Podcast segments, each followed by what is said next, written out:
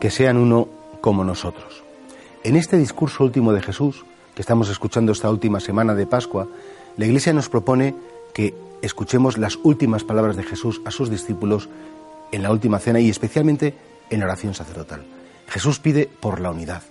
Es propio de Dios unir, es propio del demonio dividir. Y así, en una familia, cuando hay cariño, cuando hay amor, hay unidad. En una familia, cuando se mete la codicia, la envidia, la ira, el afán de protagonismo, se rompe. Y todo lo que está dividido, todo lo que está roto, es muy frágil.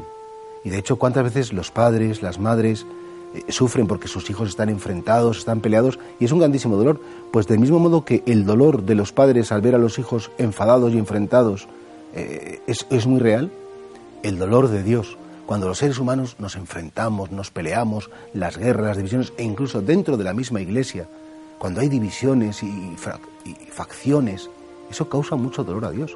Y por eso el cristiano es alguien que es constructor de unidad. Primero, la unidad de vida en su corazón, esa, ese deseo de coherencia entre lo que creo y lo que hago, entre lo que digo y lo que vivo. Por lo menos desearlo, esa unidad interior. Después, construir unidad en la familia, construir unidad eh, eh, en la comunidad parroquial o en el grupo en el que me encuentre, construir unidad en la diócesis, en la iglesia y luego que efectivamente que la iglesia sea el sacramento de unidad en el mundo.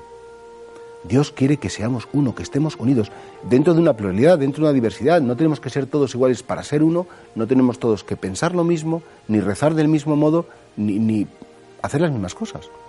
La unidad se construye desde el respeto. La unidad se construye desde la escucha. La unidad se construye también, ¿por qué no?, desde el perdón. Y para que haya unidad, para que seamos constructores de unidad, tenemos que renunciar a la crítica, tenemos que renunciar a despreciar, no podemos despreciar a los que no son como nosotros, catalogando, juzgando, acusando. Y por eso creo que, que la unidad o el deseo de unidad es un signo cierto de que Dios está en nuestro corazón. Eso nos teníamos que preguntar. Soy una persona que critico a los de cerca, soy una persona que resalta mucho las diferencias y porque somos distintos, pues bloqueo el trato o trato de un modo distinto unos que a otros.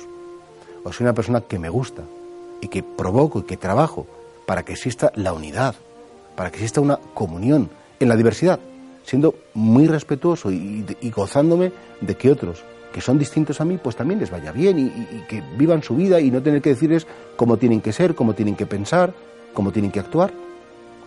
Satanás divide, Satanás fractura, rompe, Cristo une porque qué mejor comunión que la que da el amor que viene de Dios.